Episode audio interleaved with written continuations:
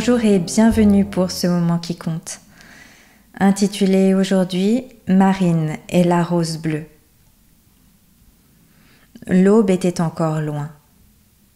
Dans le calme ordinaire de la nuit, rien ne bougeait. Il n'y avait que Marine qui tournait et se retournait dans son lit comme une algue dans la tempête. Brusquement, elle se leva. Empêtrée dans ses châles et sa chemise, elle parcourut le long corridor en titubant entre les murs.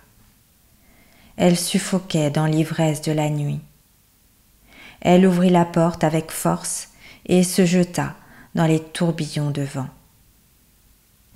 Ses désirs de perfection l'étouffaient.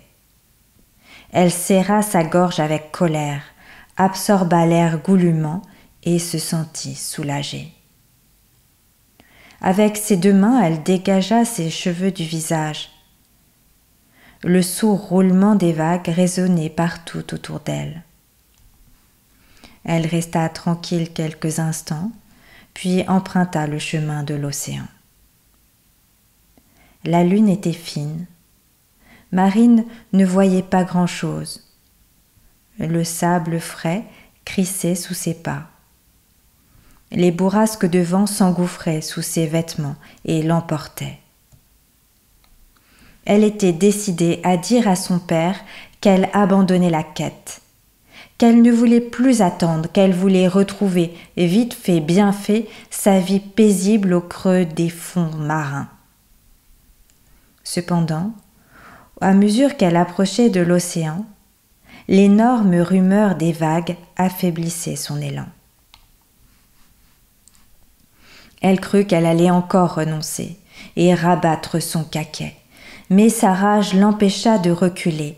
Elle se planta face à la masse noire qui s'élevait devant elle et cria Papa Elle attendit et cria encore Papa Mais sa voix se perdait. Elle répéta ses appels, mais ils se noyaient dans l'immensité. La nuit l'avait refroidie. Elle resserra ses châles autour d'elle et remonta ses épaules jusqu'au cou. Ses longs cheveux s'envolaient et fouettaient son visage. Lorsqu'elle se réveilla, elle vit tout autour d'elle les trésors de son père. Elle crut quelques instants qu'il l'avait engloutie, qu'elle avait retrouvé le calme des eaux profondes. Mais elle reconnut finalement l'ordinaire décor de sa chambre. Encore une fois, il ne l'avait pas entendue. Encore une fois, elle avait échoué. Sa mâchoire se serra, elle tapa ses poings contre l'oreiller, ses jambes claquèrent le matelas, sa rage la tordait. Sa quête lui échappait. Comment atteindre la perfection? Échec après échec, sa détermination l'abandonnait. De son côté, son père Océan cherchait comment aider sa fille. Il entendait bien ses appels, mais il ne pouvait pas intervenir. Marine devait trouver sa voie par elle-même. Emporté par son amour, il lui envoya ses bonnes pensées. Il sembla à Marine qu'elle s'apaisait, mais en quelques instants, une foule d'inextricables pensées l'assaillirent à nouveau. Quel programme, quelle direction, quelle recherche Soudain, tout s'arrêta et une pensée claire surgit. La perfection et la rose bleue. Ni une ni deux. Marine bondit sur ses deux jambes comme une étourdie. Se débarouilla et partit dans l'Himalaya. Elle la tenait, la perfection. C'était si simple, bien sûr. Les roses bleues n'existent pas, mais il lui suffirait de tailler une rose dans la plus magnifique des pierres bleues pour la tenir entre ses mains, l'offrir à son père, qui la libérerait ainsi de sa vie terrestre. Marine grimpa les sommets ardus, lutta contre le froid intense et arriva dans la mine de diamants bleus. Elle tendit au, lapidaire sa précieuse étoile de mer pour qu'il taille la parfaite rose bleue dans le plus beau diamant bleu.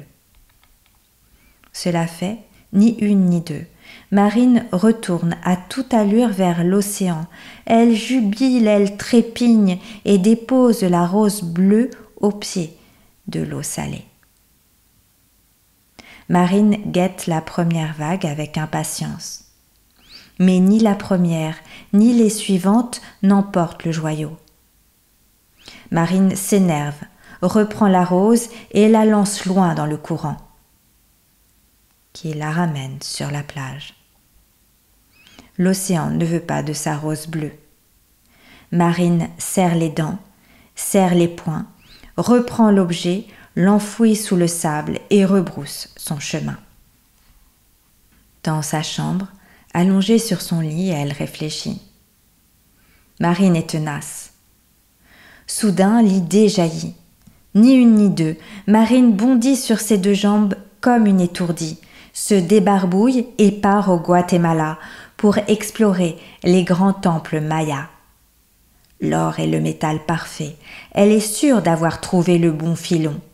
Elle parcourt la jungle hostile, résiste à la fièvre tropicale et parvient enfin au temple d'El Mirador. Après négociation, elle tente au grand prêtre sa couronne de perles en échange de la rose parfaite, une rose d'or incrustée de lapis lazuli, la pierre des dieux. Cela fait ni une ni deux. Marine retourne à toute allure vers l'océan et offre à la première vague la rose parfaite. Marine guette la vague avec impatience, mais ni la première, ni les suivantes n'emportent le joyau. Son père, l'océan, reste indifférent. Marine est désemparée fatiguée. Elle laisse la rose bleue sur le sable et marche en haut de la dune. Elle s'assoit et regarde avec froideur et profondeur l'océan. Elle voudrait tant être comme lui, refléter sa perfection et se fondre en lui. Doucement, elle se laisse aller dans le creux de la dune et bercée par le vent. Elle ferme ses paupières. Lorsqu'elle se réveille, elle est au cœur de la nuit. L'océan s'est retiré, loin, immobile. Calmée, elle se lève et marche dans la dune sauvage. Soudain, sur le chemin qui la guide entre les pins, une voix charmante la saisit. Elle s'arrête et écoute l'étrange chant de l'oiseau de nuit. Il la capte, elle le suit. Il l'emmène sur ses ailes, loin du rivage, au-dessus des flots. Elle s'éloigne des larmes de rage et des roses précieuses. Le ciel veille sur les oiseaux sincères. Au matin, Marine découvre son nid dans l'odeur parfumée du jardin. L'oiseau de nuit l'enchante le jour. Elle oublie les roses bleues et s'émerveille de toutes les fleurs. Le temps passe, l'océan n'est plus un tourment. Elle marche à ses côtés, elle lui parle tranquillement. Un jour, avant de descendre à la plage, Marine cueille une rose du jardin.